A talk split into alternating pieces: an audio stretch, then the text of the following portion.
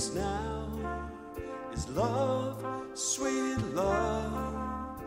It's the only thing that there's just. Oi, gente! Oi, gente. Boa noite! Boa noite.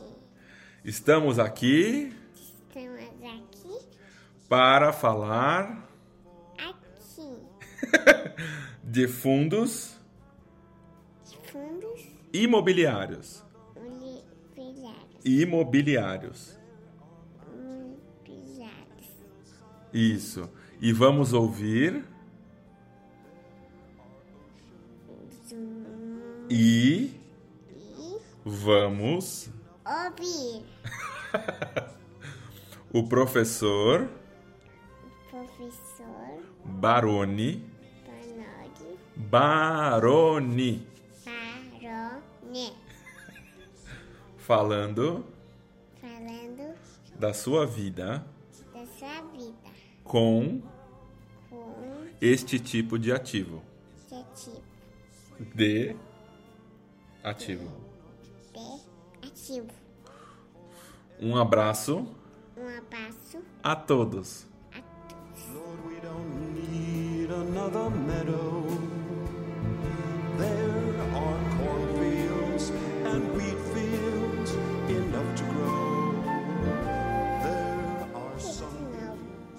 Tá bom. Gente, eu esqueci de dizer, este episódio conclui a primeira temporada desse podcast e já estamos preparando aqui a segunda temporada.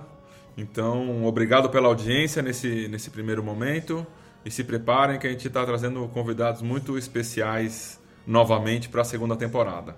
Um abraço novamente. Quer falar?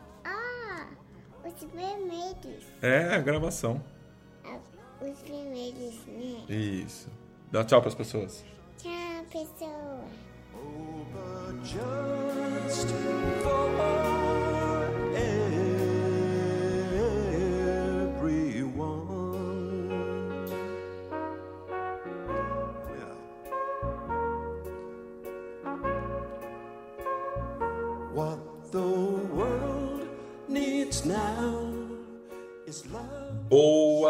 tarde, senhor Baroni.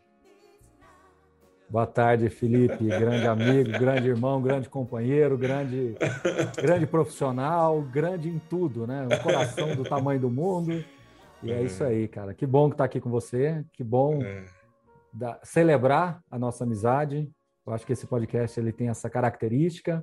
É um formato diferente, confesso que não é o que eu estou habituado a fazer, mas eu acho que o fato de fazer com você essa, esse podcast torna ele bastante especial.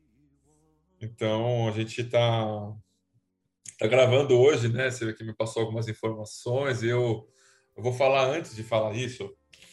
E é, poucas pessoas sabem, né, da, da, da, da minha história, né? e poucas pessoas também sabem da sua história, né?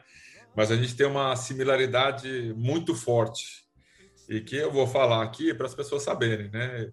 Existe uma ordem que, que é paramaçônica, né, patrocinada pela, maçona, pela maçonaria, que chama Ordem Demolei, que é para jovens de 12 a 21 anos para a formação de líderes para o mundo, né? E coincidentemente ou não, eu, né, sou Demolei, né? Participei quando tinha idade para isso. E você também, né? E a gente descobriu só depois que a gente já era amigo, depois de um ano, um ano e meio que a gente já tinha essa amizade. E então acho que é uma é, é, as confluências, né?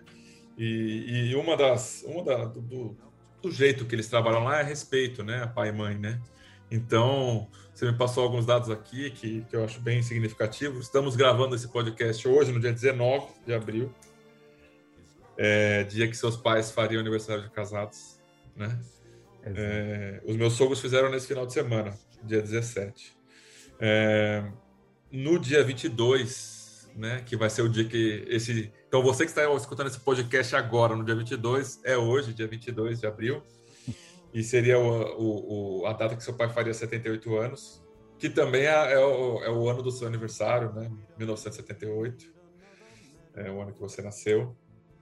Então, amigo, é, eu quero inicialmente começar agradecendo o seu tempo é, que você gasta com esse mercado, é, que tantas pessoas nem imaginam, né? Que você tem aí a sua, a sua prole, é, tem a sua esposa e que gasta-se tanto tempo, né? Que poderia se gastar com outras coisas, né?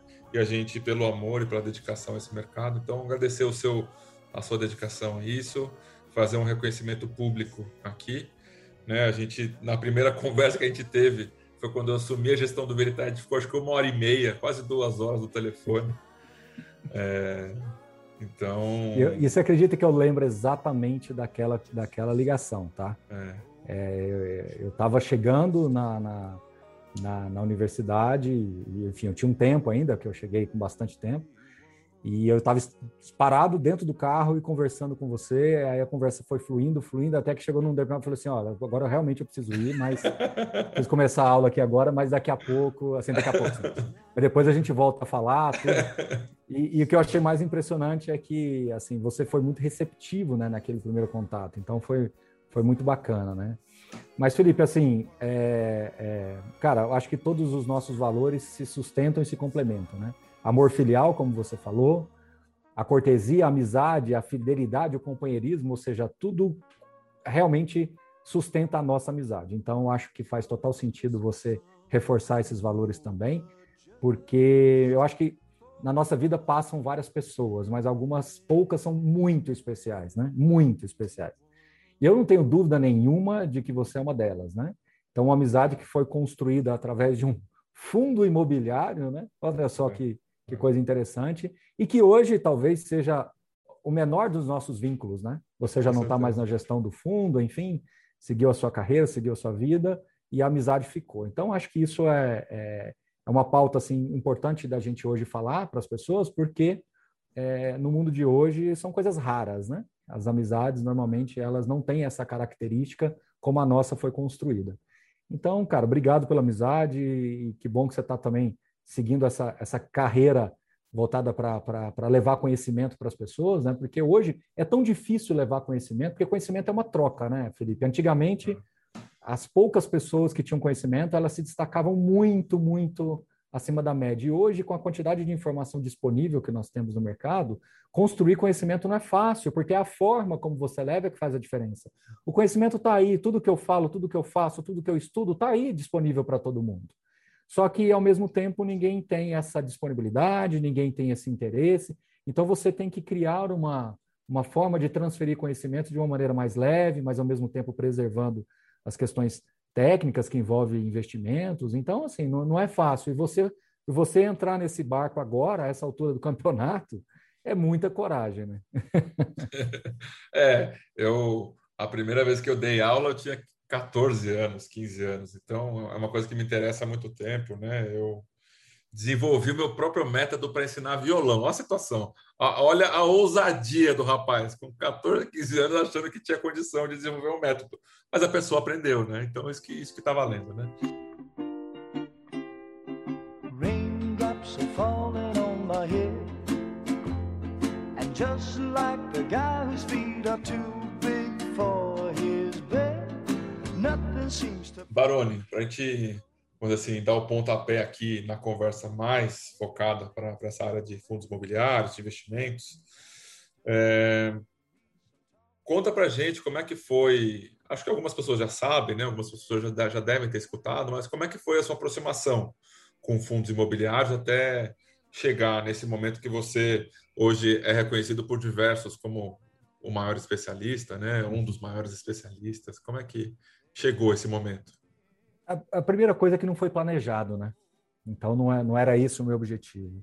Eu estava ali perto dos meus 30 anos, eu já tinha um conhecimento de mercado no geral, uh, eu diria, bem acima da média, eu não me, eu não, eu não me considerava e não era de fato um especialista, mas eu tinha um conhecimento bem acima da média. E naquele momento, ali perto dos meus 30 anos, eu já estava atingindo o que nós chamamos hoje de independência financeira ou ter algum conforto financeiro.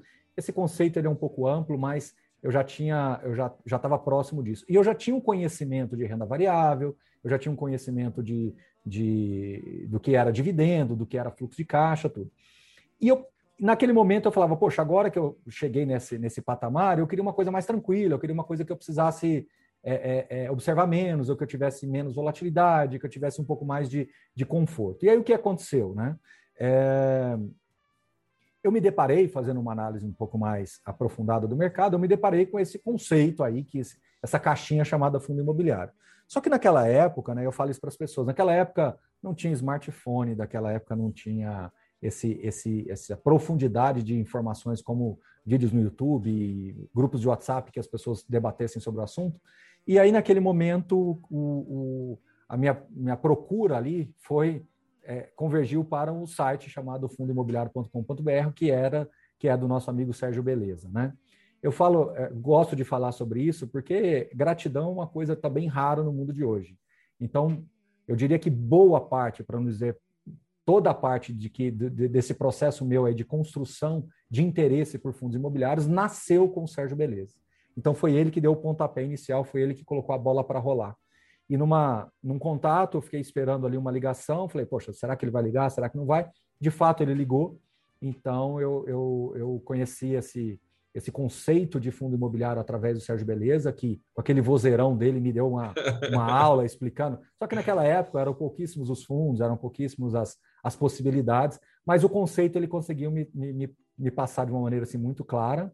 Eu comecei então ali a fazer os meus investimentos e fui me interessando pelo assunto. Aí agora uma série de coisas aconteceram. A primeira coisa que aconteceu é que naquela época você tinha um fórum do Baster, né, que até hoje existe, e ali eu comecei a conversar com algumas pessoas, e entre elas eu destaco algumas aqui. Né? Uma foi o, o, o próprio Tetzner, que depois criou o blog, e eu fui junto com ele ali para ajudar nessa produção de conteúdo, e a gente começou a, a debater sobre fundos imobiliários. Ele com uma linha específica, ele sempre teve um jeito ali de falar de fundos imobiliários, e eu sempre com esse jeitão mais tiozão, né? mais apaziguador, mais querendo mostrar os dois lados, os três, os quatro, os cinco lados das coisas, as, as faces, as faces do investimento, mas são características das pessoas, né? Sim, sim. Então acho que cada um tem o seu jeito, cada um tem a sua forma, como eu estava falando, né?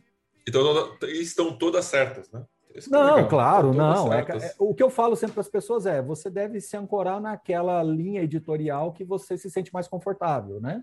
Então, uhum. cada um tem o seu jeito, a sua forma, cada um tem o seu, a sua ponderação na hora de, de apresentar os ângulos. Aliás, sem querer, sem querer filosofar, né? A verdade tem vários ângulos, né? Sim. Do ponto de vista filosófico, você não tem uma verdade absoluta, plena e total. A verdade ela Sim. tem vários ângulos. É a verdade segundo a sua leitura das uhum. coisas, né? Uhum. É, e naquele momento também eu conheci um cara muito sensacional que é, é de um link chamado Sot, do Nick, né? Chamado de Só Tijolo, né? E que ele e que ele também sempre tinha uma visão muito diferente das coisas voltadas para o mercado imobiliário. E aí as coisas foram acontecendo e eu, Felipe, é, tive uma oportunidade incrível que pouquíssimas pessoas têm de ser convidado para trabalhar numa pós-graduação em que literalmente eu viajava pelo Brasil todo. Então imagina, Felipe, eu começando a investir em fundo imobiliário, tendo esse interesse por fundo imobiliário, sendo convidado para trabalhar numa pós-graduação que eu viajaria pelo Brasil todo, e, e o meu público-alvo é engenheiro e arquiteto. Então imagina eu chegando em Belém do Pará, em Manaus, em Fortaleza, em Recife. E aí é, é, eu começava a dar aula, tudo, e de repente eu citava alguma coisa de fundo imobiliário, citava alguns imóveis que tinham nesses fundos, e sempre tinha um aluno que queria me levar para conhecer o imóvel, sempre tinha um aluno que, não, Baroni, a nossa empresa lá foi que fez a, o retrofit da fachada, sabe? Então eu comecei a ter acesso a informações que ninguém tinha. E quando eu chegava lá no blog e comentava sobre isso, aquilo ali se destacava, imagina, né? É, chamava a atenção. E as coisas foram acontecendo, uh, de tal forma e numa velocidade tão incrível assim que eu fui cada vez mais me especializando, aí começaram a aparecer também outros sites, né, como o Clube FI, que de alguma forma também eu contribuí ali escrevendo algumas coisas, é, até que em 2016 eu escrevi uma carta aberta, vamos falar assim, chamada Somos Todos Vencedores. E o que, que era o teor, o que, que é o teor dessa carta? Essa carta dizia o seguinte, olha, eu estou saindo do mercado eu acho que eu cumpri tudo que eu precisava cumprir. Eu fiquei aqui seis, sete anos entre Baster, Tetzner, Clube FI, é, falando sobre mercado de fundos imobiliários, falando sobre fundos imobiliários, fiz tudo que eu podia fazer, só que agora eu não estou mais somando. Por quê? Porque as discussões às vezes iam para um lado mais pessoal, as discussões se perdiam em debates infinitos, aquela velha discussão, e nessa época, Felipe, Selic estava 14. O povo comparando com Selic, que agora o fundo imobiliário não vale mais nada. Em 2015 teve aquela questão da possível tributação né? Então aquilo ali gerou um estresse no mercado e aquela, sabe, aquela, aquela confusão, todo mundo começou a levar para o lado pessoal. Eu, eu falo isso, Felipe, fica até uma dica. As pessoas, por mais que eu seja aderente a fundo imobiliário, você sabe bem disso, eu acho que personificar fundo imobiliário, personificar investimentos através das, da, das pessoas é, é, é uma perda de tempo incrível, né? Você pode fazer isso brincando. É a mesma coisa eu encontrava um tio lá e falar assim: Ê, corintiano, isso aí tudo bem, está na esfera da brincadeira. Agora, quando você começa a personificar de investimentos, isso chega uma hora que cai para o lado da, da ironia, cai para o lado do, do desgaste desnecessário e fica remoendo aquele assunto. Até que então eu entrei nesse, eu não vou chamar de ano sabático, porque eu continuei trabalhando, continuei dando aula aqui nas, nas faculdades. Só para você ter noção, Felipe, em um determinado momento eu dei aula em cinco lugares diferentes. Trabalhava muito, muito até hoje. Né? Então, trabalhei de manhã, tarde à noite e fins de semana durante vários anos da minha vida, sobretudo pelo fato de que a pós-graduação ela é, é, em fim de semana. Por que, que eu estou contando essa história toda? Porque eu me afastei totalmente. Em 2016, eu fiz essa carta chamada Somos Todos Vencedores, onde eu dei uma estatística muito importante.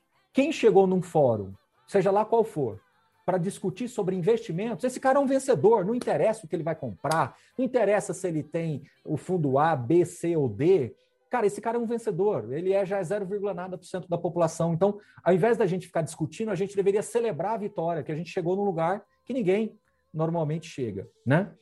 E aí eu falei tchau para todo mundo, obrigado, virei a página, continuei tendo os meus amigos. Baroni.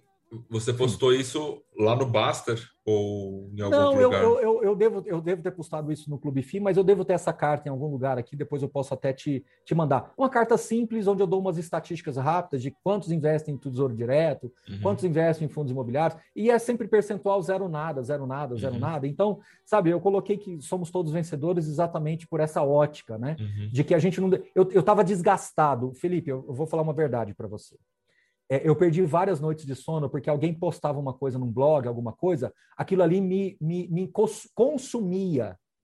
Porque, sabe, aquela, as pessoas iam empilhando, empilhando coisas sem nexo, coisas assim, sabe, completamente deturpadas e dentro de uma visão. E assim, eu ficava admirado, aliás, eu ficava petrificado de ver pessoas colocando coisas, sequer tendo a oportunidade de ter conversado com o gestor. Então, elas iam criando deduções da cabeça dela, inferindo coisas da cabeça, de, da cabeça delas, e aí as pessoas que realmente queriam debater com mais qualidade, eu percebia que elas se afastavam. E eu ficava pregando no deserto ali. Uhum, uhum. E aquilo ali me consumia. Você sabe que todo professor, ele quer a atenção. O professor, uhum. no final das contas, ele é um cara que gosta de. Eu até brinco, eu falo, não dá um microfone para um professor, não, que você, você não toma dele mais. Então, ele quer, ele quer esse, essa, essa atenção, porque ele quer estreitar debates, ele quer construir laços. Por que, que o professor faz trabalho em grupo? Porque ele quer, ele, quer, ele quer provocar o debate, ele quer provocar a visão antagônica, ele quer procurar essa, essa, esse, essa linha construtivista do conhecimento. E a partir do momento que você cria é, é, é, é, tribos e que as pessoas começam a se apedrejar virtualmente e desconstruir aquela tese do outro de, pelo simples fato de apedrejar. E pior, né, Felipe? Você estava discutindo, não era com o João da Silva Pereira Andrade, não, você estava discutindo com o, o Zeca, Zeca do Tambor, você estava discutindo com o, o, o, o, Palito, o Palito 38, sabe? Então, você não, você não sabia nem com quem você estava falando, cara. Era uma conversa de, de, de, doido com relação a isso. E aí, você, você, o que, que eu estou fazendo? Aí foi essa carta.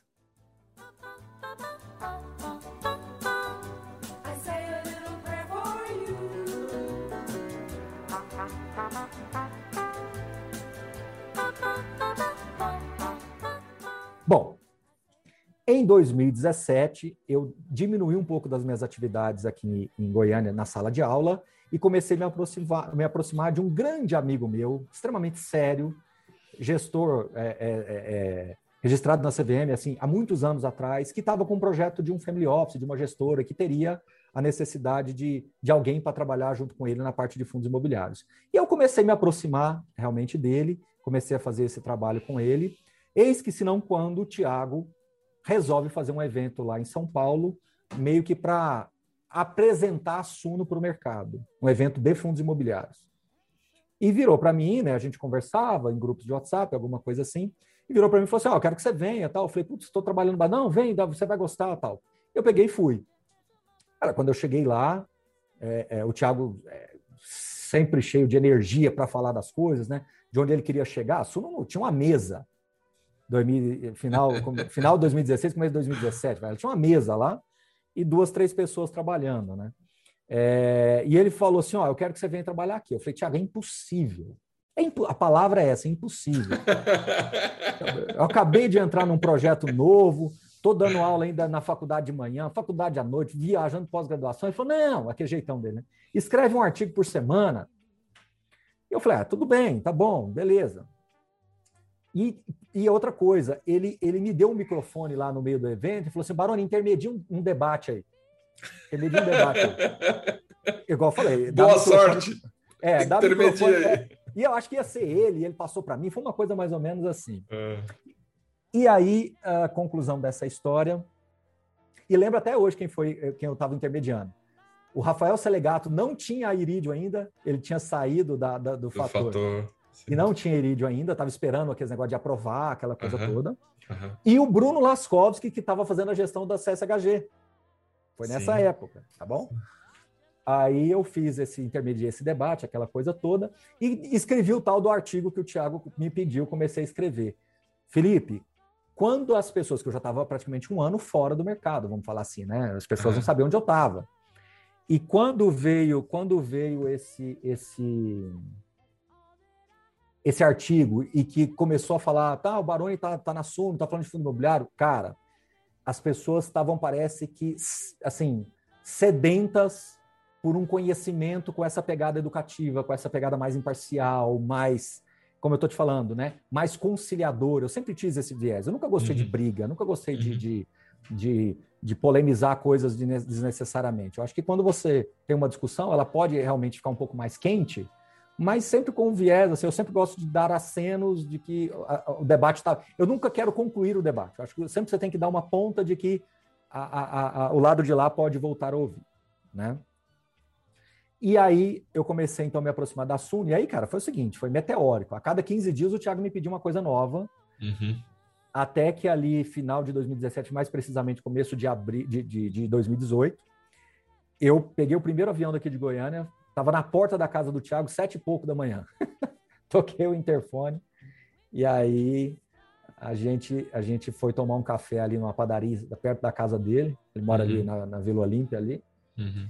E aí eu falei para ele, Thiago, ou eu fico definitivamente, porque do jeito que tá, eu estou enlouquecendo, eu não estou dando conta mais, porque a quantidade de informação. Naquela época a Suno estava no momento mais difícil, né?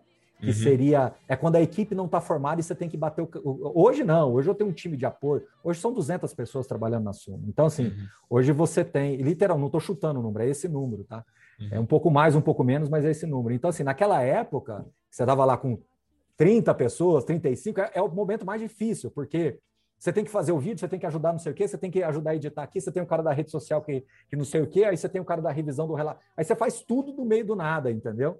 Hoje não, você tem os times, né? Você tem todo tudo muito bem definido, então fica muito mais fácil. E aí, e aí ele, ele pegou e, e gastou cinco segundos para definir que então eu ia ficar. Entendeu? E aí eu falei, então vamos ficar. Falei, então tá bom, então eu vou chegar em Goiânia, vou falar com o coordenador, que eu vou sair então no final do semestre, e só vou ficar na pós-graduação. Vou falar, vou sair da gestora, vou sair de tudo, e só vou ficar, só vou ficar na, na gestora, ah, na, na, na, na Após. Só vou ficar na pós, né? É, e, e, aí eu vou ficar nessa pós porque eu acredito que seja interessante. Por que, que é interessante? Porque é, é, é, agora a pandemia bagunçou um pouco o processo, mas é a oportunidade que eu tenho de viajar o Brasil inteiro, uhum. levando não só o nome da Suno, mas me levando até lá, né? Uhum. Como você me conhece, sabe o tanto que eu sou simples, eu chego em Santarém Cara, eu converso com os alunos do mesmo jeito de qualquer outra cidade, de qualquer outra região. Eu chego em, em, em, em Rio Branco, no Acre, eu chego em, Porto Velho, eu vou em qualquer canto desse país levar informação sobre fundos imobiliários e dar minha aula de pós-graduação. Então, os alunos ficam extremamente agradecidos e eu fico super feliz de poder fazer isso, porque eu gosto de estar no meio das pessoas, eu gosto do presencial. Uhum. Então, é a gente, no final, fui em Teresina uma vez, lembro como se fosse hoje. O aluno não gostava de jeito nenhum de fundo imobiliário. No final da minha palestra, ele já estava apaixonado por fundo imobiliário. Fomos comer um sanduíche à noite.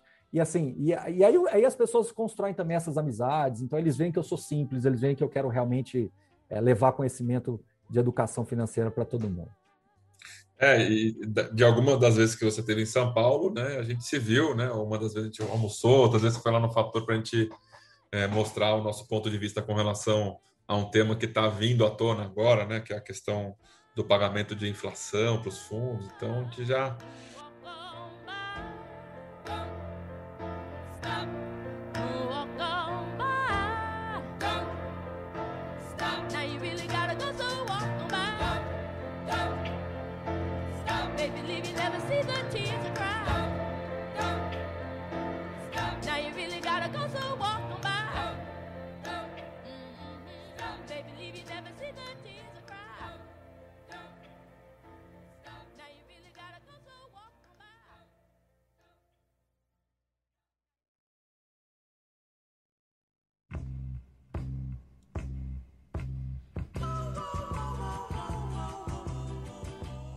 Engraçado, eu não, eu não, sabia que era tão próximo do, de quando a gente se conheceu, né? Porque isso foi no início de 2018, então, né? É, exatamente. Assim, é, é, eu confesso a você que, que, que em 2017 foi tudo muito confuso, vai, a palavra não sei se essa é a mais adequada, mas é porque eu, eu ainda tinha essas questões das aulas, né? Eu já tinha uhum. resolvido a questão da, da, da, gestora, claro, mas uhum. a questão das aulas me consumia muito ainda, Felipe. Entendi. Por quê? Porque faculdade, deixa eu explicar para você, eu fiquei 19 anos e meio dando aula em faculdade. O problema da faculdade é que cada semestre é uma história. Porque quando chega no, no, no, em julho, aí o, o, cara entra de férias. Aí o, o, coordenador não pode, tipo assim, ficar conversando com você, né? Porque você está de férias. Aí quando vai chegando no final ali do, do, do, de junho, né? Da de julho, que é as férias, comecinho de agosto, vira uma loucura. Por quê? Porque ele vai tentar fechar grade, aí tem questão de horário, aquela coisa toda. Então, tem aula que você pega de manhã, tem aula que você pega à noite, e aí tem questão de legislação que você não pode dar aula, por exemplo. Se eu der aula até 10 e meia da noite, eu não posso dar o primeiro horário da manhã no dia seguinte. E aí vira aquela confusão. Então, imagina no meio disso tudo, tocando o meu telefone, eu mandando um WhatsApp, o Thiago, Barão, precisamos gravar um vídeo da oferta tal. Você está entendendo onde eu quero chegar? Então, então, então, você imagina como é que foi 2017 na minha vida. Entendi. Entendeu? Então vamos Entendi. colocar assim, 8 a 10 meses de 2017 foi nesse nível. Entendi. Deu, e no meio de tudo isso, eu saindo de viagem, porque quando eu vou dar aula em Porto Alegre, é, eu saio daqui de Goiânia 6, 7 horas da manhã, aí eu vou normalmente ou para para Congonhas, ou para Guarulhos, ou para Campinas, né? Viracopos. Aí depois eu vou, então eu vou chegar em Porto Alegre lá duas, três horas da tarde. Aí eu já, já o, o, traslado já está lá, me levo para o hotel, tomo um banho, cinco e pouco, o traslado já está pegando de novo, porque seis horas eu tenho que estar em sala de aula. Então, imagina no meio disso tudo, Thiago, Baroni, tem que fazer um artigo de não sei mais o que. Então, então, então, então imagina tudo isso. Aí, mas aí, 2018, as coisas ganharam outra conotação. Aí eu já tinha mais certezas das coisas, a Suno já, já tinha é, crescido o suficiente para aquilo deixar de ser um projeto, uma ideia, e ser realmente uma, uma, uma, uma companhia, uma empresa que desenhava ou redesenhava a, a, a história de, de, de, do mercado. E, e, e, o Thiago sempre foi muito adepto a fundos imobiliários. Ele gosta de fundos imobiliários. Uhum. Então, o fundo imobiliário não foi um, um pedacinho da prateleira, né? O fundo imobiliário sempre foi o carro-chefe. Por isso que a Suno se tornou essa referência de fundos imobiliários no Brasil, que o Thiago comprou essa ideia no começo. Ele poderia, por exemplo, ter ido, como outras research fazem, poderia ter ido mais para ações, que é uhum. é mais um pouco da praia dele também, ou poderia ter ido para essa ideia do internacional. Enfim, ele poderia ter ido para um caminho, mas uhum. pelo contrário, o primeiro evento que ele fez foi de fundos imobiliários, como eu estou te dizendo, uhum. lá em 2017. Então, ele, ele, ele entendeu, ele enxergou que fundo imobiliário seria realmente a porta de entrada do brasileiro médio no mercado de renda variável. Uhum. E aí a Suno estava pronta para isso. E como eu sempre tive essa ideia meio de paisão, né? De querer receber todo mundo, de querer dar as orientações para todo mundo, a gente conseguiu fazer por essa, por essa ótica aí, entendeu? And just like the guy whose feet are too big for his bed.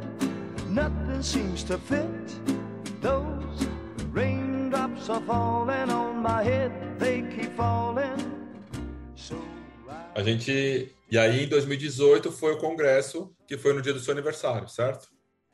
Exato, que foi aquele que você foi, né? Sim, sim. Foi, e já foi uma coisa meio inédita, porque eu consegui levar, acho que foi sete gestores.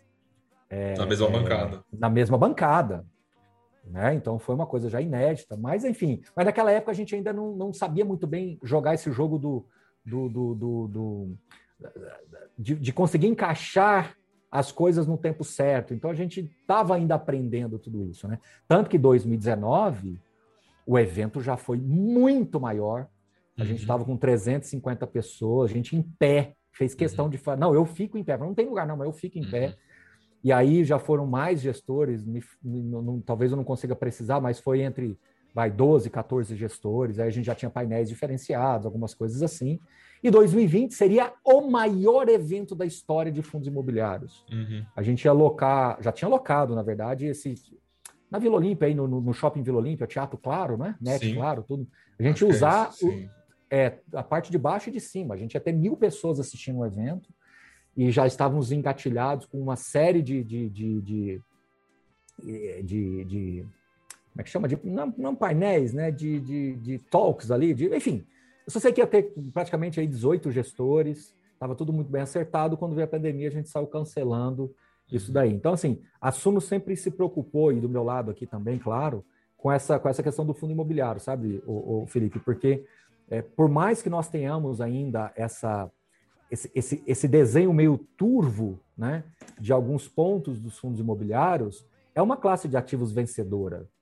Com todas as dificuldades, com monoativo no meio, com problema de tributação no meio, com juros a 14 no meio, tudo isso, quando você olha historicamente, eu estava até olhando um gráfico, não vou citar aqui porque não há uhum. necessidade, de um importante fundo imobiliário no Brasil, desde quando ele foi listado, aí fechando um ciclo de 10 anos tal, então você vê que ele ficou acima do CDI, ele ficou acima do IPCA mais 4,5, que é um uhum. bom benchmark para um fundo de tijolo, apesar de todas as dificuldades, apesar de todos as, as, os momentos de, de, emissões, às vezes meio fora do, do, do, do do timing correto, tal, né? Ou uma aquisição um pouco mais cara do que deveria.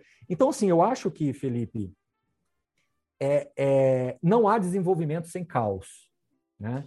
Você, você mora hoje em Valinhos, né? Então, Valinhos, Viedo, tal, é, são cidades em, em, franco crescimento.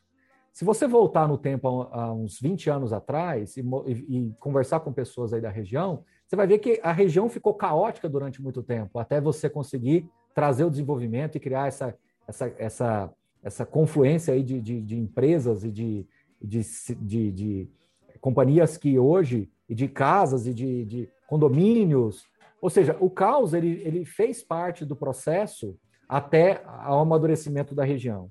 Então, acho que o fundo imobiliário ele está exatamente nesse momento. Hoje, há muitas pessoas questionando alguns pontos da indústria, e com razão, não estou querendo tirar a razão, mas é porque não dá para se ter ordem, de, de, não dá para se ter ordem é, no meio do caos. Ou uhum. seja, mas o caos, às vezes a pessoa coloca essa palavra no sentido negativo, ou uma conotação muito negativa, mas não é. Eu gosto de falar assim: é quando você chega no meio da cidade ali, que está tendo um, um viaduto conectando vários pontos da cidade ali. Cara, durante um ano de obra é um caos total aquilo ali, mas depois de pronto é fantástico, é lindo, né? É, é, o, é, o, é o adolescente, né, Baroni? Então, a criança ela tinha uma estrutura óssea e corpórea de um tamanho. Aí o adolescente ele cresce, começa a bater a cabeça, bate a canela, vai correr, tropeça. A voz, principalmente dos homens, né, modula, né? Ah, então, é, é, eu, eu vejo exatamente o, o, a indústria, né? A gente está na, na adolescência e se preparando para entrar numa maturidade, né? E, e, esse caos acontece com, com, nós, né? Como quando somos adolescentes, acontece com todos, né? Os hormônios e, e o uh, tem mais liberdade, pode chegar um pouco mais tarde em casa, né? Então a CVM está indo nessa linha, né? Então dá um pouco mais de liberdade para os gestores para ver até onde eles vão, né? Isso. Então é a autorregulação, né? O caos ele faz parte do processo de autorregulação. Você tem que deixar as coisas acontecerem. Porque se você restringe tudo, não há desenvolvimento. Né? Aliás, é um dos problemas do Brasil. Né?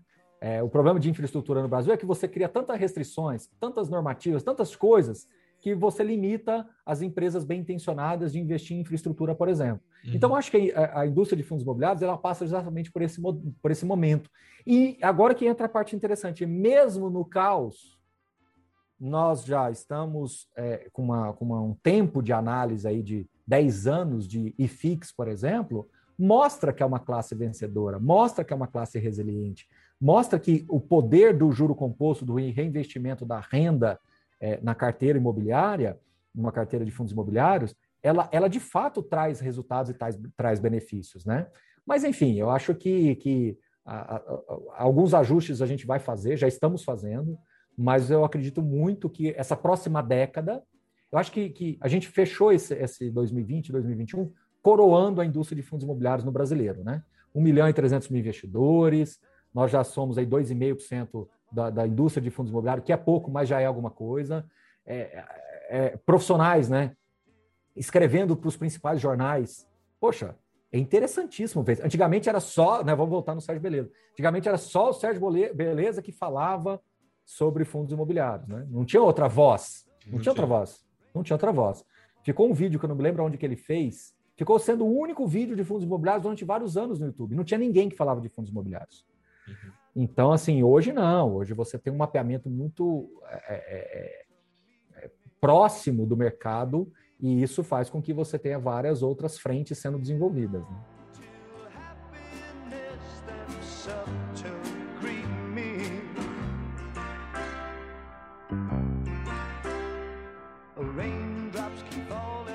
Dos temas que, que você falou, é, que, que, que a gente, eu vejo que a gente tem essa esse mesmo jeito de ver a indústria, né?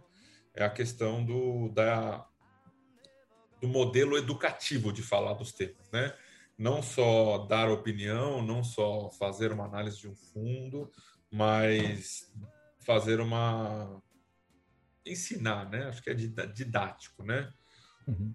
O, o, o quanto você acha que, que tem pessoas que estão investindo em fundo imobiliário, às vezes mal orientadas, às vezes nem orientadas estão, né? Mas qual é o caminho para a gente chegar nessas pessoas? Né? Eu sei que você bateu aí, já bateu 200 mil, alguma coisa do tipo no YouTube, já chegou, né? É isso? Não, YouTube 102 e, e no 100 Instagram mil, 200 no 200 mil no Instagram. É, é, além né, de ter as redes sociais, a, a plataforma, como que é o jeito para chegar nas pessoas, que é, que é o seu trabalho, né? Como professor. Pois é, o, o, Felipe, a sua pergunta é muito boa e ela é, e ela é muito sensível, porque é, a internet hoje ela dá, ela dá espaço da voz para todo mundo, né? Então, assim, onde eu quero chegar com isso? Você fica no limite da vaidade. Você fica o tempo todo sendo tentado a querer cravar ou lacrar alguma coisa. Por quê? Porque isso dá audiência. Então, quem se propõe a fazer um trabalho de fato educativo, ele tem que se ancorar muito mais num crescimento orgânico de redes sociais ou mesmo de seguidores, assinantes, seja lá o que for, dê o nome que você quiser. Porque, Felipe, vamos ser muito honestos. Eu poderia ter 5, 10 vezes mais seguidores, seja lá o que for, se eu fizesse vídeos assim muito mais impactantes, com muito com informações muito mais sensíveis às tomadas de decisões das pessoas. É fato isso. E não fazer isso, não fazer isso é uma vitória de cada dia. É uma vitória de cada dia. Porque o mercado te cobra para isso. Né? Você olha o vizinho que tem um conhecimento técnico infinitamente menor do que o seu e tem 20, 10, 20, 30 vezes mais, vamos falar, seguidores do que você. Só que ele está nadando. Compartilhamentos, né? Tudo, né? Só que, só que ele está nadando no raso há muito tempo. A água não chegou na cintura, ele não mergulhou ainda. Ou seja, é, é... aí entra o Felipe. Qual é a qual é a, qual é a tua qual é o teu propósito, né? Qual é o teu propósito? O meu propósito, Felipe, sendo muito franco com você, não é ser lembrado daqui 10, 20, 30 anos como sendo o analista que teve a melhor carteira recomendada durante mais tempo, o analista que teve o maior número de acertos, eu não quero nada, absolutamente nada, ou que teve maior quantidade de seguidores, tá? O meu canal, só para você ter noção, é o canal que tem a maior quantidade de seguidores exclusivamente de fundos imobiliários. Tem pessoas que têm mais seguidores do que eu, mas o único, o canal que mais fala de fundos imobiliários, que só fala de fundos imobiliários, é, é, é, é que tem a maior quantidade de seguidores é o meu. Você não vai me ver falando disso assim abertamente. Eu estou falando aqui para você que o podcast ele tem essa característica de ser uma conversa franca, pessoal, como se a gente tivesse é, é comendo um torresminho e uma mandioquinha cozida aqui. e, e, né? Então, ele, ele tem essa característica. Então, eu me sinto à vontade, até porque você me conhece e sabe que eu não falaria isso de uma maneira assim. É, vaidosa, é, né? Não é. Vaidosa. Tô tô vaidosa, você está entendendo, né? Mas, mas, por outro lado, eu poderia ter, como eu disse para você, muito mais se eu tivesse optado por nadar no raso também e ser superficial, mas colocar coisas que as pessoas querem ouvir ou de uma maneira mais é, é, fantasiosa, de uma maneira mais alarmista, de uma maneira mais sei lá o quê. Porém, Felipe, porém, Felipe, eu resisti a isso e vou resistir. Então, daqui 30 anos, 20 anos, o que, que eu quero ser lembrado? Como uma pessoa que escreveu alguns capítulos da indústria de fundos imobiliários no Brasil e que conseguiu levar pessoas, mesmo que devagar, organicamente, a esse mercado de fundos imobiliários que eu tanto acredito. É só isso que eu quero ser lembrado. E eu estou falando assim, muito francamente com você, mas muito francamente. Eu troco milhões e milhões de seguidores para ser lembrado disso. É isso que eu quero, simples para isso. E para eu ser lembrado dessa forma, é um trabalho diário, não, não, é, é, é, é realmente uma maratona. É, formiguinha, é maratona, é uma coisa. Você tem que ter cuidado, você tem que saber, você tem que ser polido, você tem que engolir algum sapo aqui, outro ali, você tem que deixar a, a razão falar mais alto do que a emoção, você não pode é, é, é, é apelar, às vezes, com alguma coisa que está sendo colocada de uma maneira equivocada. Então, você tem que abrir frente de diálogo, porque o professor, o Felipe, ele tem, ele, como eu te falei, ele fica sempre no limite. O professor ele é um profissional que ele trabalha no limite, porque ele pode conduzir uma, uma, uma argumentação para o lado que ele quiser e deturpar totalmente o conhecimento. Então, o, qual que é o trabalho do professor? É provocar a reflexão, é trazer todo mundo para o debate. E isso é moroso, é demorado, é sofrível, porque ninguém, as pessoas não estão dispostas a isso, Felipe. As pessoas preferem a receita pronta. Sabe, quando eu viro para você, eu falo assim: o que, que você acha de você misturar o chocolate quente com o leite condensado e colocar um pouquinho de canela, por exemplo? O que, que você acha que vai dar? Aquele cara vai querer fazer isso, vai querer experimentar, de repente vai falar, Barone, eu fiz, eu ainda coloquei uma pitadinha de sal, que deu um negocinho diferente, Barone, que mudou o gosto. Cara faz que vai dar. As pessoas não querem isso. Ela fala, me dá a receita, me dá o bolo pronto. Sei lá o que, que tem aí, né? O Mário Sérgio Cortella, que eu sou fã, né? Ele fala que a, a, a, as pessoas estão passando por um processo de despamonharização, né?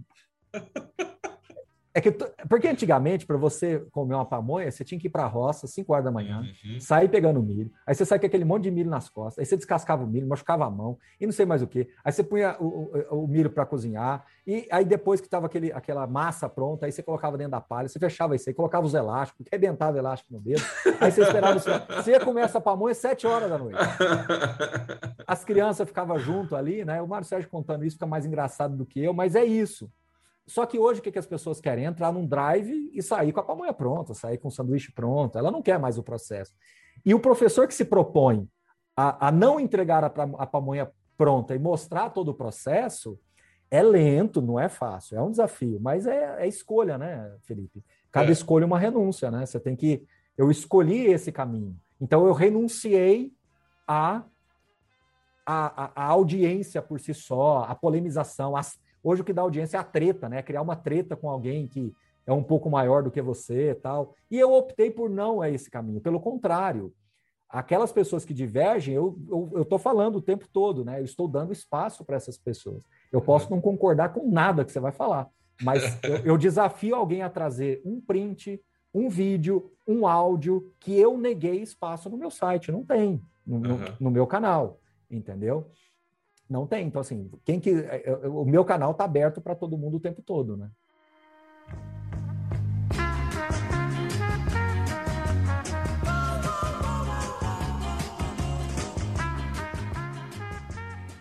É engraçado você falando, né? Que eu, nos últimos podcasts, eu tenho falado desse tema, né?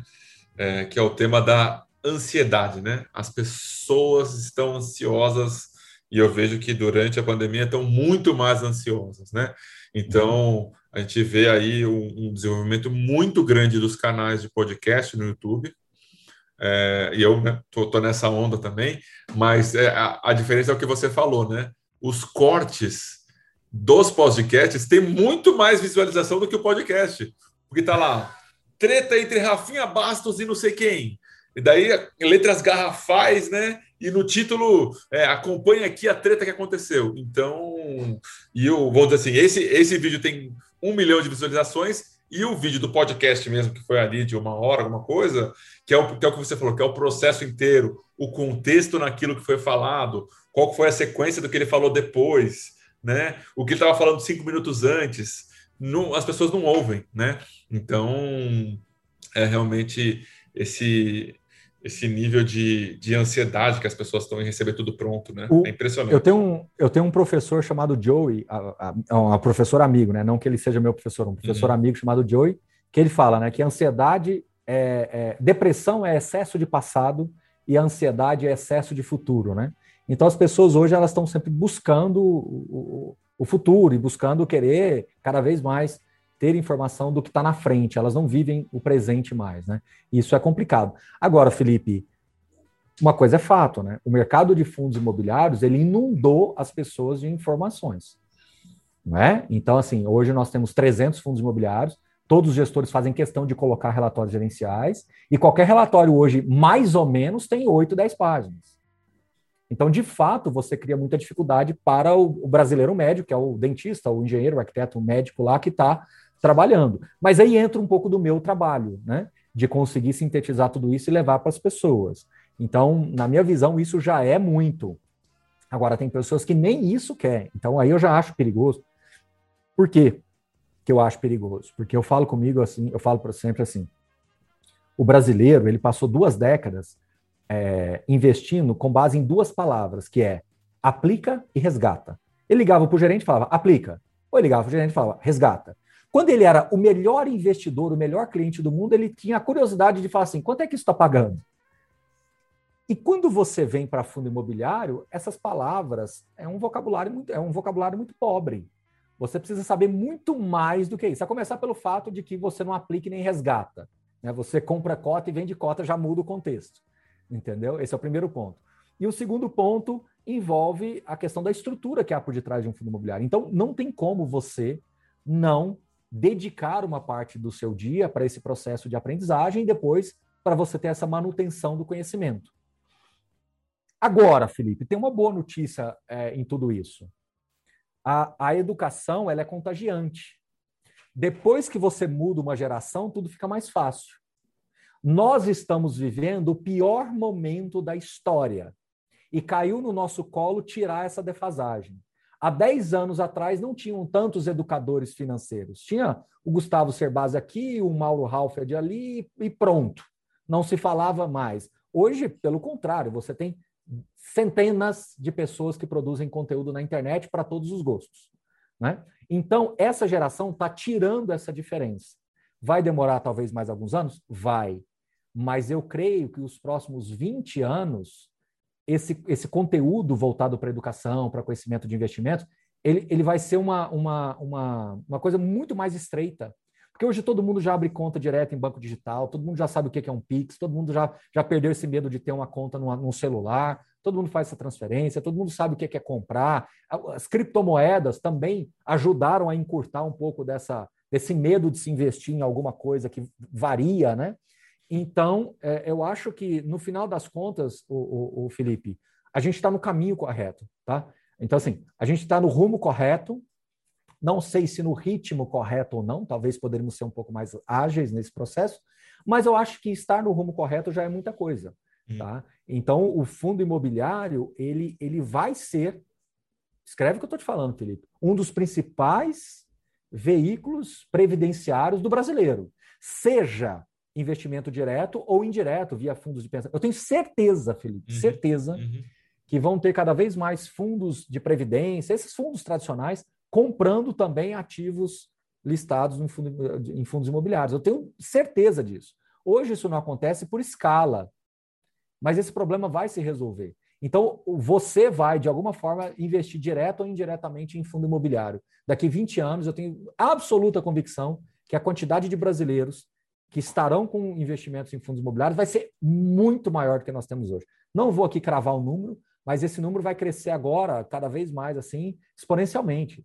Você vê, esse, esse mês chegaram, né, mês passado, né, na verdade, chegaram mais 50 mil novos investidores. Eu vi, eu vi. Isso é muita coisa, Felipe. Nós estamos numa pandemia ainda, segunda onda, vacinação ainda meio, é meio, meio confusa tal. Então, assim, é muita coisa, muita coisa.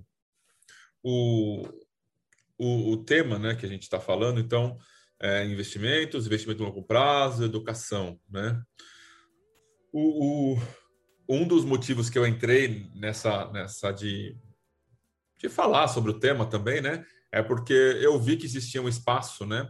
a ser ocupado por pessoas com técnica, né, com algum conhecimento. Eu não estou aqui falando que eu sou o, o, o, mais conhecedor, tem pessoas que conhecem mais do que eu, né, óbvio, mas eu me dispus, né, a gastar tempo e energia com isso, né, e eu vejo que tem muitos muitas pessoas que, que acabam seguindo, né, e acabam acompanhando pessoas que falam justamente na, no sentido que você falou, né, do tema polêmico e que cravam, ó, oh, compra essa carteira que você vai ser milionário em seis meses e compra este fundo que você vai ficar rico em dois anos, né? E o, o, como que é o, o trabalho da Suno e seu, obviamente, né, em reeducar, né? Porque chegam muitas pessoas que tiveram acesso primeiro a essas pessoas, né? Chegam muitos investidores que tiveram acesso primeiro a essas pessoas e depois chegam no Barone, chegam em outros, né? Influenciadores que estão preocupados no, no, daqui a 30, 50 anos e não em só vender aquela notícia, né? Felipe, se a gente tivesse combinado, você não faria uma pergunta tão perfeita quanto essa. que bom! É. Você sabe por quê? Porque é importantíssimo ter esses youtubers, esses influencers, que tira a pessoa lá do ponto zero e traz aqui para o ponto três. Sim.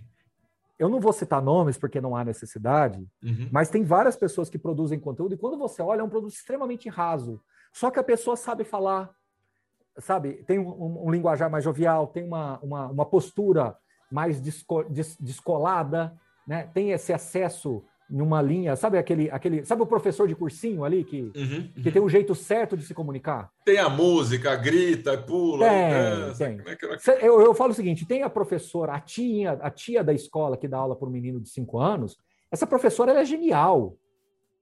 Agora, não é porque essa professora dá aula para uma criança de 5 anos, ela é pior do que eu que dou aula em MBA. Não tem nada a ver.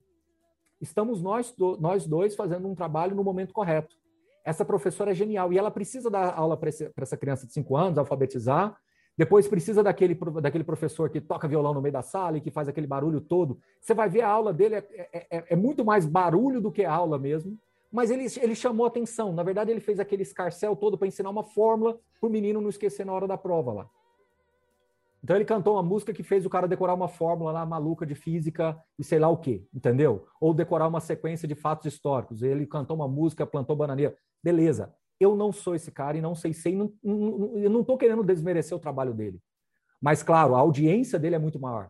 Ele vai fazer uma aula num cursinho para mil pessoas num domingo, 8 horas da manhã, e vai estar tá lotado.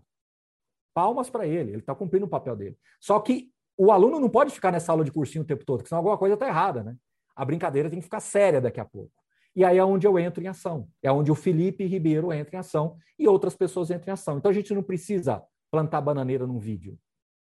A gente pode ter um, uma, um, momento mais descontraído, a gente pode ter um momento mais leve, às vezes podemos ter um momento um pouco mais contundente, incisivo, mais ácido, tudo bem, mas a nossa conduta ali é explicar tecnicamente como é que a coisa funciona, é levar um gestor para que o gestor possa falar o fundo como ele é, a gente levantar os riscos, a gente levantar as oportunidades e deixar o lado de lá é, é, é, é tomar decisão. Então, tá tudo certo, tá tudo no seu lugar, não tem nada de errado. A gente, tem, a, a gente tem a mania, às vezes, Felipe, é um defeito nosso como ser humano, de querer ficar trocando as peças de lugar. Não, as coisas estão no lugar que deveriam ser. Está tudo certo. Cumpra o seu papel e cumpra aquilo que você se propôs a fazer, que está tudo certo. Eu nunca quis influenciar o trabalho de outras pessoas, eu nunca quis julgar o trabalho de outras pessoas. O que eu falo quando aí respondendo a sua pergunta, quando alguém chega aqui na Suno e começa a, a levantar alguns pontos que eu sei que são frágeis tecnicamente, eu tento mostrar para ele uma visão mais madura e aí, Felipe, ele sente essa, esse impacto. Ele sente que ele está lidando com um profissional que está jogando um jogo diferente daquele que ele teve lá atrás. Uhum. Então, em outras palavras, Felipe, vamos fazer analogias, mania de professor, né? Uhum. Aquele adolescente que acabou de sair de uma aula, um aulão de, de pré-vestibular, que teve música, que teve pirueta e não sei mais o quê, e tá, tá, tá, e tá, tá, tá, e foi aquela coisa fantástica, tal. Aí ele foi lá e passou no vestibular e tal, tal, tal. Aí quando ele chega no primeiro dia de aula, tá o Barone lá e fala assim: leia esse livro e traz um resumo, um resumo amanhã. Qual professor que ele vai gostar mais? É, é, claro que é o outro professor do cursinho que plantou bananeira e fez ele se divertir. O professor Baroni pediu para ele ler um livro e vai debater amanhã com ele, porque quer ver o senso crítico dele, quer ver a capacidade dele de argumentar, quer ver a capacidade dele de interagir com o grupo que ele se propôs. Construir o conhecimento, né? Construir o conhecimento. Então, o jogo mudou. Isso dói, isso é desconfortável. Mas é qual é o teu propósito, né? Qual é qual é a tua a tua experiência? Eu poderia virar um, um, um influenciador, um analista, sei lá, o nome, que eu fizesse vídeos muito mais rasos, com linguajar mais leve. Não sei se eu conseguiria fazer isso. Não sei. Não sei se eu conseguiria fazer isso. Agora, eu estaria sendo leviano, acho que a palavra é essa mesmo, de achar que quem faz está fazendo errado. Pelo contrário. Sim, sim. É o então, caminho para chegar, né?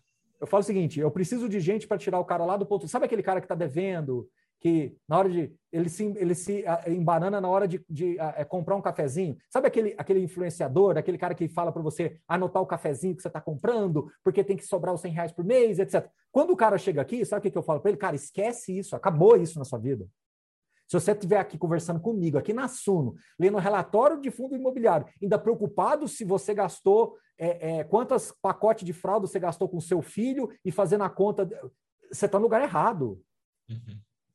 É outra cabeça agora, é outro jogo. Esquece o cafezinho, é, esquece quanto tempo, quantos por cento da sua renda você gasta com prestação de. Não quero saber disso mais, acabou essa história. Eu não tenho mais esse, essa, essa visão. Agora eu já estou falando de outras coisas, de outro contexto, de uma outra característica. Então isso dói. Então eu sinto que às vezes o meu seguidor ele ficou órfão, né? Porque agora ele já não suporta mais, ele vai ver os vídeos lá e vai ver que é tudo repetitivo, vai cansar. E ao mesmo tempo ele não está dando conta de acompanhar meu raciocínio numa live com o gestor. Putz, isso é, é super desconfortável. Uhum. Agora, eu vou baixar o nível para receber esse cara? Negativo. Aí o que, que eu faço? Eu fiz o livro com, com o, o, o Danilo, lá de Guia Suno Fundos Imobiliários, para esse cara ler. Eu fiz, junto com o Jean Tozeto, 101 perguntas e respostas.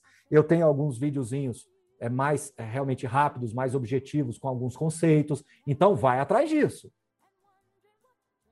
A fila está andando, o bonde está aqui. Então, vem, vem. Sabe aquela coisa do tipo, você tem que regular, você tem que é, é, é criar uma régua para cima, Felipe sabe? Você, o cara está com dificuldade de correr, aí que você coloca um peso nele para ele fazer o esforço duplo para ele ver que ele tem correr logo, né?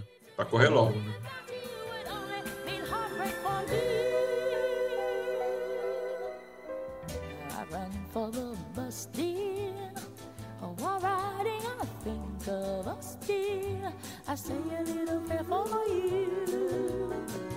At work, I just take time And all through my coffee break time, I say a little prayer for you.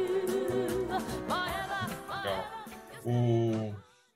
A gente teve algumas conversas, né, na primeira live que a gente fez, e, e eu vou voltar a pergunta para você agora, né? Eu não tinha pensado nisso antes, né? A gente não tem pauta aqui, é... mas a gente, a pergunta que você fez, né, foi alguma coisa nessa linha, tá? Uhum. É, em um cenário hiperinflacionário, né? O que, que aconteceria com os CRIs, né? E a gente não está vivendo um cenário hiperinflacionário, mas entretanto o GPM está bem alto, né? É, o que, que, que, que, você pode fazer um, um, essa pergunta vai deixar o, essa, esse podcast um tanto datado, né? Mas Aham. o que, que você está vendo hoje acontecendo? O que, que você vê que tem uma tendência a acontecer na sequência? Eu me preocupava mais com isso no passado do que hoje. Por quê? Explico. A pandemia mostrou, cara, que tudo, tudo dá-se um jeito. Ou seja, quando você tiver um cenário como esse, você vai estar impactando todo mundo. Desde o cara que está pagando o boleto lá do loteamento que ele comprou, até o cara que está pagando um aluguel num contrato de um galpão, que pode ser um CRI BTS, seja lá o que for. Então, se acontecer um caso como esse, Felipe, a regra vai mudar completamente. Ou seja, você vai ter uma nova equação, uma nova matriz. Eu me preocupava mais com isso no passado do que hoje. Tá? Então, acho que a gente vai ter uma nova matriz. Quando veio a pandemia, obviamente o risco de crédito ele se desenhou ali na minha cabeça, mas logo depois os gestores mostraram que, que sentando na mesa tudo se resolve. E aí uh, ficou nítido que os, os CRIs que tiveram um maior nível de estresse, de alguma forma superaram. Eu não vi a palavra default evidenciada, uma coisinha aqui, outra ali, que teve um probleminha muito pontual, mas eu não vi default. Sabe, abri um relatório de um fundo, teve 10 defaults. Uhum, uhum. Eu não vi isso. Eu não vi isso. Sinceramente, eu não vi. Então, eu acho que, que dá-se um jeito, tá? Por outro lado, cada vez mais convencido de que uma carteira tem que ter tijolo, porque num cenário hiperinflacionário, o tijolo vale ouro, né? Ele, você perde um pouco da referência dele no começo, mas depois ele vale ouro, ainda mais no Brasil, porque quando você tem uma crise monetária, as pessoas vão atrás do quê? de imóvel, de real. Então, possivelmente, o mercado de tijolo teria um apelo muito grande na carteira das pessoas. Então, é, obviamente, não quero que isso aconteça. Obviamente, estou torcendo fortemente, fortemente, para que. Isso, isso que eu vou falar é meio polêmico, tá? É meio polêmico, mas eu vou falar porque é a minha opinião. Torço fortemente para a IGPM sumir do mapa de fundos imobiliários. Entendeu? Ótimo. Sabe? E eu vou te falar por quê. Porque é, é, é só para confundir. É só para gerar confusão. Vamos, vamos tirar esse recorte dos últimos 12 meses. O IGPM e o IPCA chegam no mesmo lugar. Só que o IGPM chega feito um louco, batendo e debatendo, e o IPCA mais tranquilão. Eu não quero, o fundo imobiliário não foi feito para ter esses, esses. Ainda mais em fundo de CRI, que até hoje não se sabe direito como é que é a marcação, não se sabe direito como é que se distribui. Ainda mais, então, assim, GPM é só para complicar. Baroni, é, assim, eu vejo as pessoas que GPM, não sei o quê. Eu lembro o quanto que eu sofri, e você vai lembrar junto comigo. Quando eu entrei no Veritá, o GPM de 12 meses estava negativo. Aí. Do, não estou falando do mês. Estou falando do índice de 12 meses do GPM estava negativo, porque em 2017 tinham tido cinco, quatro meses seguidos de GPM negativo e antes estava tipo 2%. Então ele foi para menos 3, menos 4. E quando eu peguei, tipo, ainda estava saindo isso. da linha d'água. Então é realmente um negócio que assim não faz sentido, né? Porque você fica com um negócio que é hiper volátil e que na verdade ele dá uma ligada para cima, volta para o IPCA dá uma ligada para baixo, volta, volta para o IPCA. Por que, que eu não fico tem... logo no IPCA, né? Exato, e você não tem um título público que condiz a isso. Referência, né? você não tem não uma tem. referência. É igual quando você vai um fundo de CRI, ah, o NTNB referência tal. Nem isso tem mais, né? Então, assim. Não, não... não e assim, estamos falando de um produto que é, é, eterno, né? É um produto que é. tem aí. Perpétuo. Perpétuo, né? E aí a NTNB é 44. Chega daqui a 20 anos, o cara vai mudar a referência. Então, assim, né? Poxa vida, é difícil, é, é difícil. É. Então eu torço fortemente para que suma o GPM. Aproveite esse momento e já limpe e suma da face da terra. Todos os CRIs venham logo IPCA e quem puder trocar, que troque logo e acaba. E GPM ficou na história. Porque realmente eu precisaria conversar com, com um, um bom economista, aqueles bem contador de história, para ele me falar quem inventou isso. Porque, na verdade, eu acho que eles inventaram isso para ter uma certa um pé lá no dólar, né, um pé em alguma coisa internacionalizada, e resolveram trazer isso para o mercado imobiliário. Olha que coisa. Sabe, tem que ser alguém que é bom de história para contar um negócio desse e saber. Eu quero ouvir alguém, também. Alguém quero ouvir também. Eu também quero ouvir quem teve essa ideia. entendeu? O, o, é engraçado que o IGPM, né? Assim, eu que sofri na pele como gestor do Veritá aquela cobrança, ah, mas o fundo não está entregando. Aí quando pegava a tabelinha que tinha lá no veritado dos 12 meses dos índices, né? Tava lá, negativo GPM, negativo GPM. E, e, e hoje, né, a gente tem, uma, tem algumas frases maravilhosas no mercado, né? É assim, o mercado tem memória curta. O mercado tem memória curta. Ninguém lembra, gente, estamos falando dois anos atrás, dois anos e meio atrás. Não é grandes coisas. Outro dia chegou uma pessoa importante do mercado. Pô, tô com um, contrato assim e os caras estão querendo colocar GPM. O que, que você acha? Você, olha, se você quiser pegar esse risco, é um risco que você vai tomar. Mas te fala outra coisa. O, você é o devedor, né? Ele falou, é, sou o devedor. O seu credor, eu acho que ele não lembra que há dois anos e meio atrás teve GPM negativo. Você está colocando essa opção para você? Ah, tá, tá na minha opção. Eu falei, então, para você pode ser uma coisa boa, porque daqui a 12 meses vai voltar esse GPM. Não tem como, né? É impressionante. Ah, tem que voltar, né? Why do birds suddenly appear every time you are near? É, Baroni, estamos aqui chegando perto do, da nossa conclusão, né?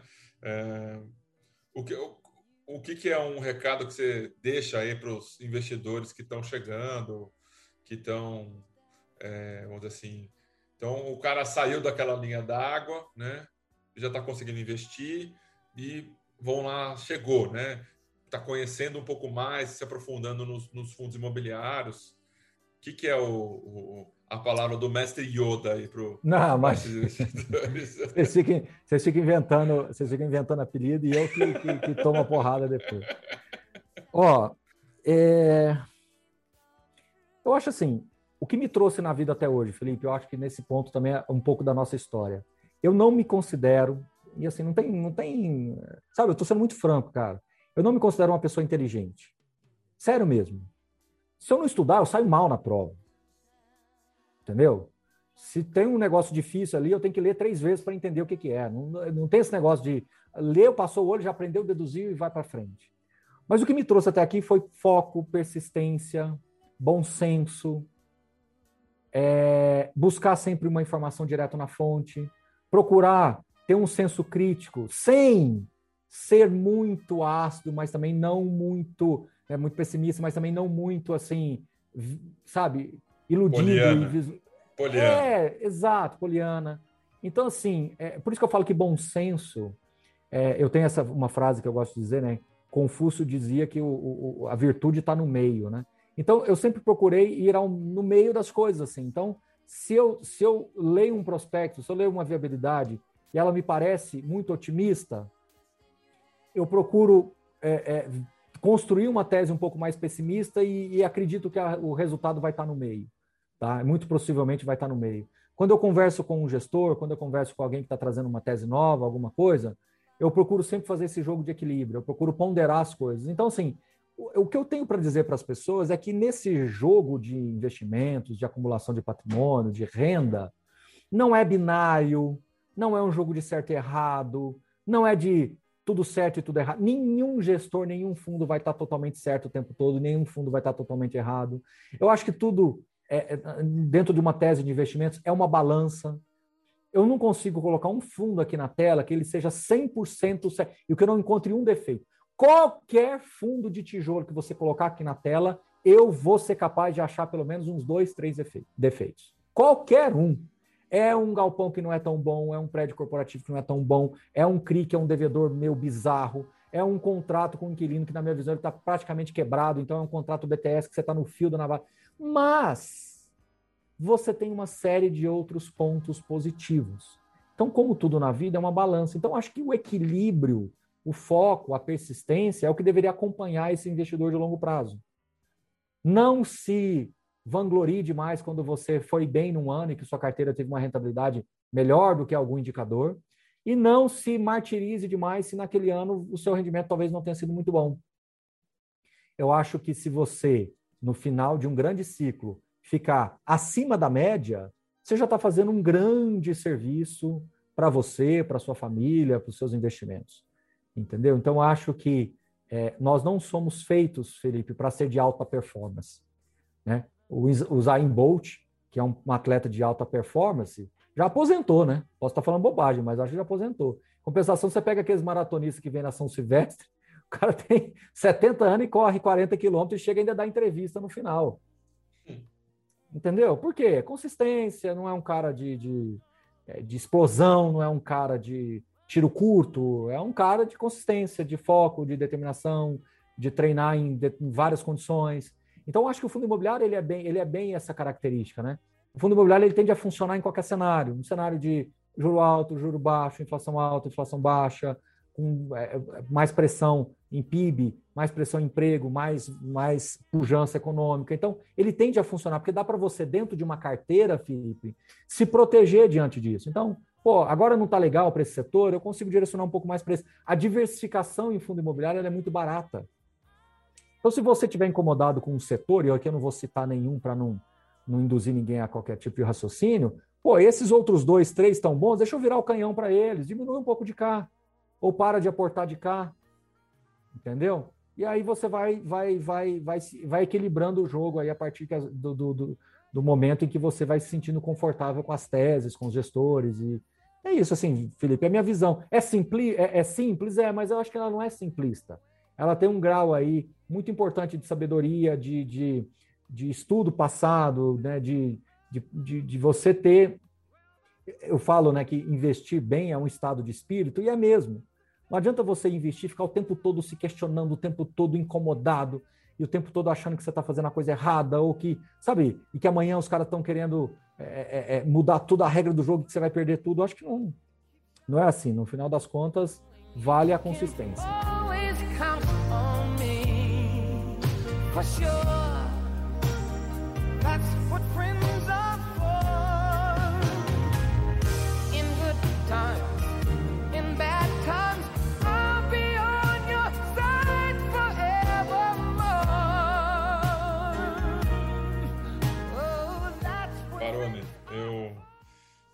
Quando eu cheguei nesse mercado, né, de fundos imobiliários especificamente, né, eu tinha contato com CRIA antes, né, mas você foi a primeira pessoa, exceto o, o meu estagiário, né, que trabalhava comigo lá, o Rodrigo, foi a primeira pessoa que me recebeu nesse mercado. É, eu tenho uma, é, uma, imensa gratidão a você, né, pela, pelas oportunidades que me deu de, de, de, de falar um pouco sobre o fundo quando eu estava na gestão e depois, né, de falar sobre o mercado, né. Já tivemos algumas lives depois por tinha deixado a gestão. É isso, meu amigo. Assim, agradecer realmente a sua disposição de ajudar as pessoas, né? Não só os gestores, mas os investidores também. O mundo carece de pessoas bem intencionadas e, e, e não é fácil você ser bem intencionado, mostrar que você é bem intencionado e do lado de lá as pessoas ainda acharem que você está querendo algo em troca ou que você está querendo, é, é, é, sabe, alguma retribuição de alguma forma. E é difícil, Felipe. Então você, eu, eu dei esse espaço todo para você, porque desde o nosso primeiro contato você se mostrou uma pessoa bem intencionada. Agora, claro, todo mundo tem seu trabalho, todo mundo tem que cuidar da sua família, e é legítimo esse processo, né? Porque ele é construído de uma maneira franca, honesta, através do suor, é normal. Mas o mundo de hoje, ele, ele, ele sempre acha que o lado de lá está querendo tirar proveito de alguma coisa. E desde o nosso primeiro contato e depois mesmo, você sempre se mostrou muito bem intencionado, de um coração bom, de uma pessoa assim, sabe, aquela pessoa com uma, uma, uma, uma força interior muito grande, uma, uma pureza no pensamento muito grande, apesar de todo o seu senso crítico. Então, apesar de você sempre ter uma visão mais crítica das coisas, que é o seu jeito, é a sua natureza, você sempre teve uma, uma, uma, uma pureza muito grande na maneira, na forma como você enxerga as coisas, como você vê as pessoas. Então, isso foi naturalmente sendo reconhecido nas nossas conversas, e de alguma forma, eu, como é que eu vou retribuir isso? É dando espaço, é mostrando, colocando evidência, reconhecendo. Então, quando eu brinquei várias vezes, né, recebo, né, para mim, o maior especialista de fundo de CRI, é claro que nós temos excelentes profissionais, mas era claro também que eu queria mostrar gratidão, que eu queria mostrar reconhecimento. Então, quando a gente fala isso, é para é, é, é, uma forma leve de reconhecer o trabalho das outras pessoas, né? E isso é, é, hoje, infelizmente, no mundo de hoje não, não tem muito dessas coisas, né? As pessoas têm dificuldade de reconhecer o trabalho do outro porque ela é, é a vaidade, né, Felipe? No final das contas, a vaidade é um dos maiores pecados capitais, não é à toa, porque a vaidade trava o, o, o crescimento da, da, da, da, carreira profissional de alguém, ela trava ah, realmente o, o, debate mais limpo, um debate mais, um jogo mais jogado, né? Então é isso. Então não é fácil. Então acho que a nossa amizade ela foi coroada mais uma vez aqui numa live, como, numa live, né? Num podcast como esse. E, e é isso, meu amigo. Sempre à disposição. Torço para que as, as, nossas vidas continuem se cruzando. E você é uma pessoa que eu quero ter ao meu lado daqui uns 20, 30 anos, para a gente olhar para trás e, e, comendo um torresminho com mandioca cozida, falar os, os absurdos, os louros e as coisas que nós vimos ao longo dessa estrada. Aí. Tá certo. Tá marcado. Tá marcado. Se encontra para poder fazer. É isso aí. Valeu, Barão. Um abraço. Valeu, pessoal. Obrigado.